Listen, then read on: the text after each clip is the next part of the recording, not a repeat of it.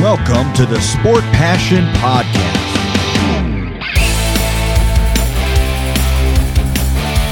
And here is your host, Lars Marendorf.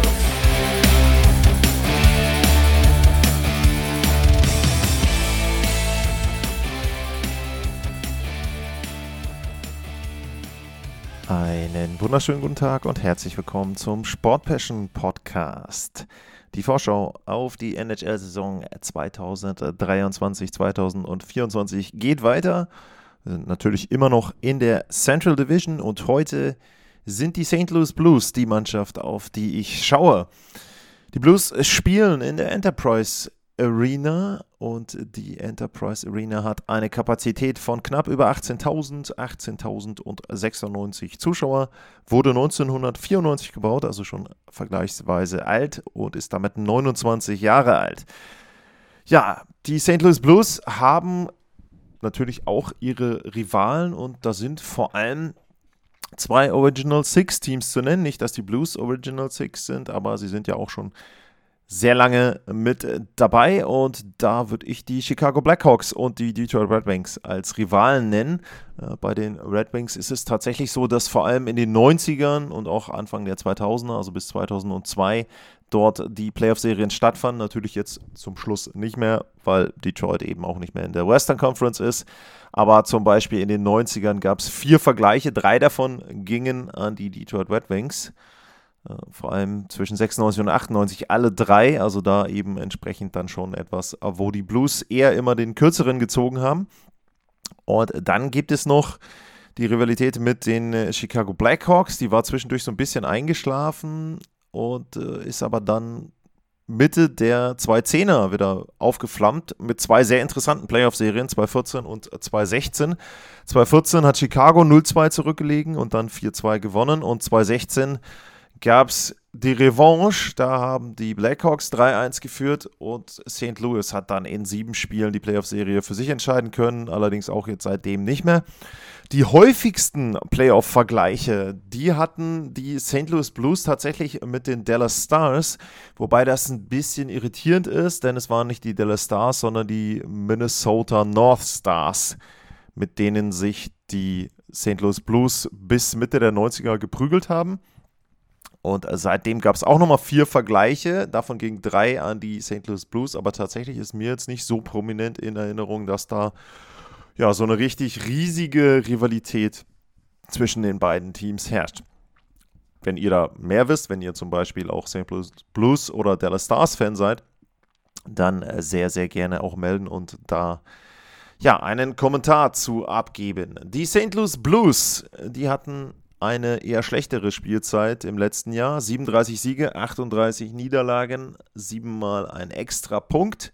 Das waren dann 81 Zähler und Platz 6 in der Central.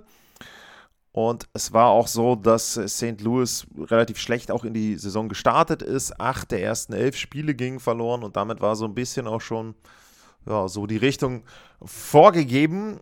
Äh, insgesamt muss man sagen, St. Louis aber vorher recht erfolgreich. Das ist jetzt erst das zweite Mal in den letzten zwölf Jahren, dass sie die Playoffs verpasst haben. Also ansonsten ja immer ein Team, was wirklich gut war. 2019 Stanley Cup gewonnen. Also ähm, da weiß man, ähm, dass sie ja durchaus eben auch Erfolg haben können in den Playoffs. Aber ich habe es auch schon über die Jahre jetzt erwähnt. Vielleicht war dieser Playoff-Run 2019 auch eine Ausnahme und ansonsten sind sie eben dann doch eher ein mittelmäßiges Team.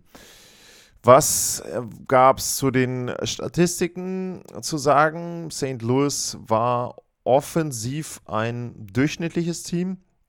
Sie hatten 260 Tore, das ist Platz 17 in der National Hockey League gewesen. Und äh, ja, was gibt es bei der Offensive sonst zu sagen? Corsi-Wert war richtig schlecht, Platz 27, auch bei den Torchancen nur Platz 26. Das Powerplay war Platz 22, also da ist alles noch so hm, Durchschnitt, unterer Durchschnitt. Ähm, ich schaue mal einmal auf die, die, die Schussquote 9,6. Da waren sie tatsächlich auf Platz 3, also die hat sich sogar noch so ein bisschen gerettet. Ähm, aber wie gesagt, das ist alles noch Durchschnitt. Äh, wo es dann wirklich schlecht wurde, ist die Verteidigung. 298 äh, Gegentore, das ist Platz 27 und ich habe es mir notiert, in der Saison 83, 84, da war das letzte Mal, dass die St. Louis Blues so viele Gegentore hatten, damals 316 und in den 80ern waren jetzt 360 Gegentore vielleicht auch noch okay, weil man selber sehr viele Tore geschossen hat. Ja, also die 298 sind dann wirklich äh, schlecht und das ja, zieht sich dann bei den defensiven Zahlen auch wieder durch die Fangquote. Da lagen sie auf Platz 20. Äh, das Penalty-Killing, das war auf Platz 30. Äh, da schaue ich gerade mal nach. Wer waren denn die beiden schlechteren Teams? Die Vancouver Canucks und die Anaheim Ducks. Also gut, die Canucks sind ein bisschen überraschend, sage ich jetzt mal bei der Zahl, aber Anaheim nicht überraschend. Äh, dass St. Louis sich aber dort in dieser Gesellschaft befindet, zeigt halt auch so ein bisschen, wo dann das Hauptproblem oder die Hauptprobleme der St. Louis Blues in der letzten Spielzeit lagen. Ja, wer ist gekommen? Wer ist neu nach St. Louis gekommen? Jetzt könnte man ja natürlich davon ausgehen, bei den Problemen sind Verteidiger gekommen. Dem ist aber nicht so. Kevin Hayes, Center, kam aus Philadelphia. Oscar Sundquist, Flügelspieler, äh, der hat für Detroit und Minnesota gespielt im letzten Jahr und Mackenzie McEachern, der hat in Carolina gespielt, beziehungsweise in der AHL, war allerdings schon mal bei den St. Louis Blues über ein paar Jahre verteilt, also da ist zumindest bei dem Flügelspieler so ein bisschen, ja, Familiarität da, also er kennt den Verein. Es ist so, dass sie im Training-Staff ein bisschen was gemacht haben, nicht bei den Spielern, was jetzt die Defensive und Struktur äh, betrifft. Mike Van Ryn und äh, Greg McTavish, die sind nicht mehr mit dabei. Assistant Coaches sind ja bekanntlich häufig für die Special Teams verantwortlich. Mike Weber kam von den äh, Buffalo Sabres, beziehungsweise der hat dort auch äh, bei dem AHL-Team in Rochester gearbeitet. Und Michael Babcock, der ist der Skills Coach. Also da hat man versucht, eher im Coaching-Staff was zu verändern. Wer ist weggegangen? Ähm, auch da nicht wirklich große Veränderungen. Thomas Greis seinen Rücktritt erklärt. Äh, Tyler Pitlick, der ist jetzt bei den New York Rangers. Logan Brown ist in Tampa Bay und Josh Levo ist im Moment noch nicht unter Vertrag bei irgendeinem NHL-Team. Nun sind es aber nicht nur die Veränderungen jetzt in der Offseason, die die St. Louis Blues zu einem etwas anderen Team werden lassen. Es sind auch Veränderungen, die es in der letzten Spielzeit gab. Da gab es ja einige Sachen, die vor der Saison in der Schwebe waren. Äh, Ryan O'Reilly brauchte einen neuen Vertrag, Wladimir Tarasenko hatte immer noch seinen Trade Request und so weiter. Und die Themen haben sich jetzt natürlich geklärt in der letzten Saison. O'Reilly mittlerweile über Toronto, dann in Nashville gelandet. Tarasenko über New York bei den Ottawa Senators. Noel Achari ist auch eben gewechselt und nicht mehr bei den St. Louis Blues und dementsprechend äh, sieht das Team etwas verändert aus. Man kann sagen, den Kern sollen und bilden auch ähm, Jordan Cairo und Robert Thomas. Das sind die beiden mit den großen Verträgen. Das sind auch die beiden jungen Spieler und wenn man auch sich dann eben auch die Leistung anguckt, dann waren sie auch mit vorne dabei. Äh, Kairu 73 Punkte, 37 Tore in 79 Spielen. Äh, Robert Thomas immerhin noch mit 65 Punkten, 73 Spiele. Da könnte man vielleicht wieder so einen kleinen Schritt äh, nach vorne ja, erwarten, erhoffen. Das ist sicherlich ein Punkt, wo ja, dann die St. Louis Blues äh, drauf spielen, dass sich dort eben diese beiden Akteure dann auch wieder weiterentwickeln. St. Louis ist eine Mannschaft, die sich in einem Status befindet, das sage ich des Öfteren, wo im Grunde ein NHL-Team nicht unbedingt drin sein möchte. Sie sind für mich nicht gut genug, um Titelanwärter zu sein. Sie sind aber auch nicht schlecht genug, um richtig neu aufzubauen. Doug Armstrong hat auch gesagt, er ist gar nicht im Rebuild. Man kann auch mit Spielern wie Robert Thomas, Jordan Cairo gar kein Rebuild einleiten. Dazu haben sie einen Pavel Buchnevich, der auch einen langen Hoch- oder noch einen längeren äh, Vertrag hat. Braden Shan, äh, Brandon Saad mit dabei. Sie haben schon einige Spieler, auch Kevin Hayes muss man ja sagen, die sich eben auch nicht in ihrer Karriere in einer Phase finden, wo sie in einem Rebuild sein wollen. Man muss sowieso sagen, äh, wenn man sich einfach die Altersstruktur auch anguckt bei St. Louis, Hayes und Braden Shan, die sind 31 Jahre alt und in der Verteidigung Nick Leddy, Torrey Krug, Justin Falk und Colton, äh, Colton Pareko und ähm, Marco Scandella, die sind alle zwischen 30 und 33 Jahre alt. Das heißt, die Verteidigung ist wirklich alt. Sie haben äh, Tyler Tucker mit dabei als einen jüngeren Spieler. Muss man schauen, wie viel der überhaupt an Spielzeit bekommt. Es kann sein, dass sie natürlich jetzt auch versuchen, entsprechend mit mehreren Verteidigern reinzukommen. Da gibt es eine aktuelle Meldung. Tory Crook hat sich am Fuß verletzt, soll aber wohl Anfang Oktober re-evaluated werden. Also da wird es eine neue Untersuchung geben. Das deutet darauf hin, dass es jetzt keine Verletzung ist, die so lange dauert. Äh, Tory Crook ist sowieso auch in dem Zusammenhang eine interessante Personalie. Man hat ja versucht, ihn nach Philadelphia abzugeben in dem Trade mit Kevin Hayes. Das ist nicht ganz dann etwas geworden, weil Tory Crook seine No-Trade-Clause äh, gezogen hat und gesagt hat, nee, nee, nee, pass mal auf, Freunde, also ne, da möchte ich nicht hin. Weiß auch gar nicht, ob es jetzt vorher so war, dass Philly auf der Liste stand oder ob er das dann direkt interaktiv gesagt hat. Aber ja, man hatte die Idee, ihn dorthin zu schicken, ein bisschen das Team zu verjüngen, auch umzubauen. Das hat nicht funktioniert bei den St. Louis Blues. Jetzt ist natürlich zum einen die Frage, ist er überhaupt fit?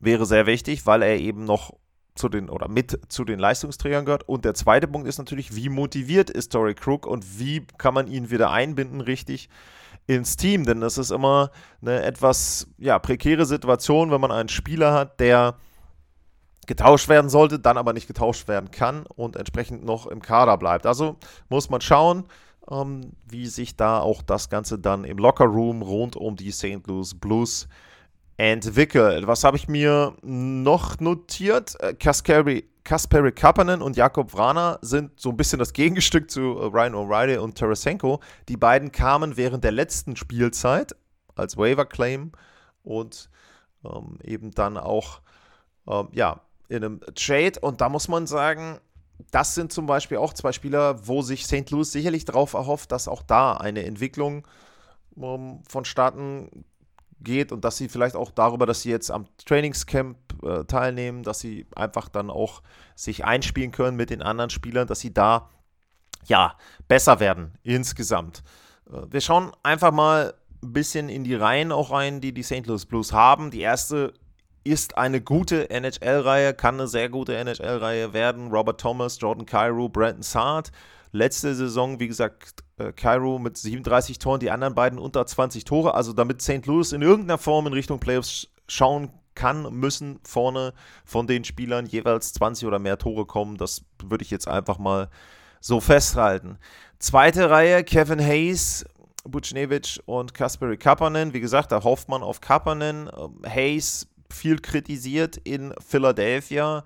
18 Tore gemacht. Ich sage ja mal so, für den Preis, dreieinhalb Millionen knapp, bisschen drüber, ist Kevin Hayes ein guter Zweitreihen-Center.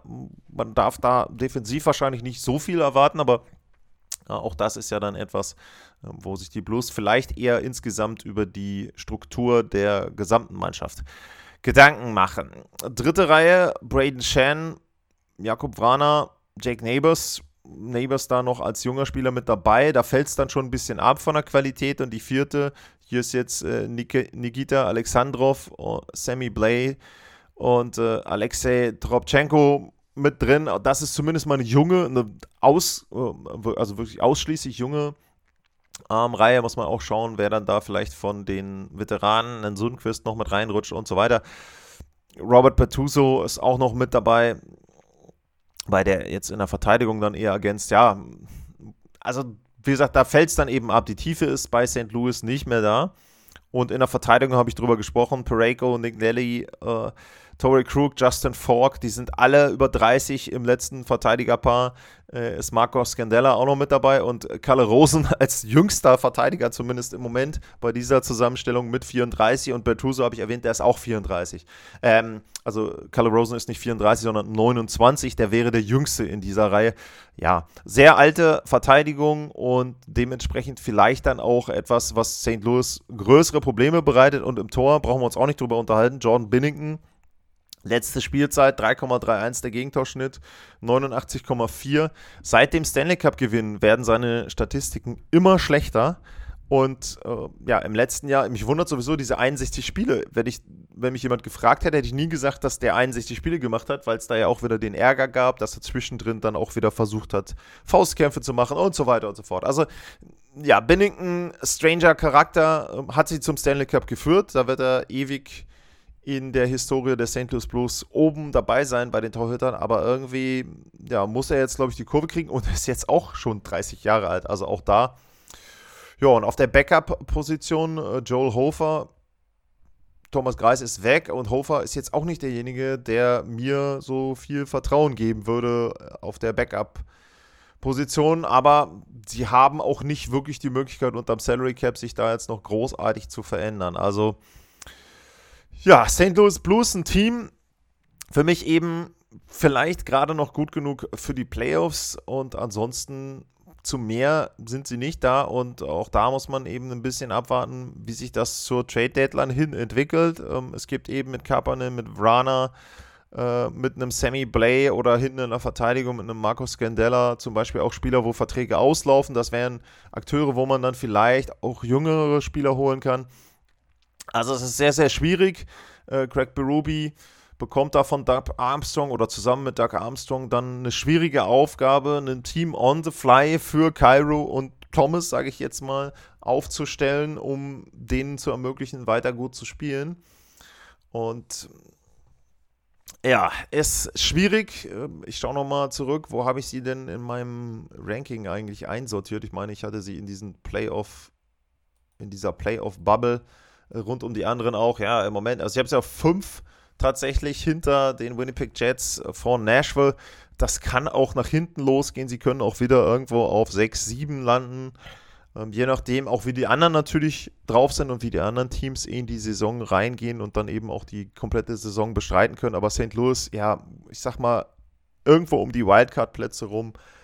Aber mehr ist für die St. Louis Blues in der nächsten Saison meiner Meinung nach nicht drin. Das war die Vorschau auf die Blues und äh, von St. Louis geht es dann weiter in Richtung Dallas und ich schaue noch mal einmal rein. Genau, wir gehen ins American Airlines Center und dann geht es in der nächsten Ausgabe weiter mit der Vorschau auf die Dallas Stars. Für heute vielen Dank fürs Zuhören, bleibt gesund und tschüss.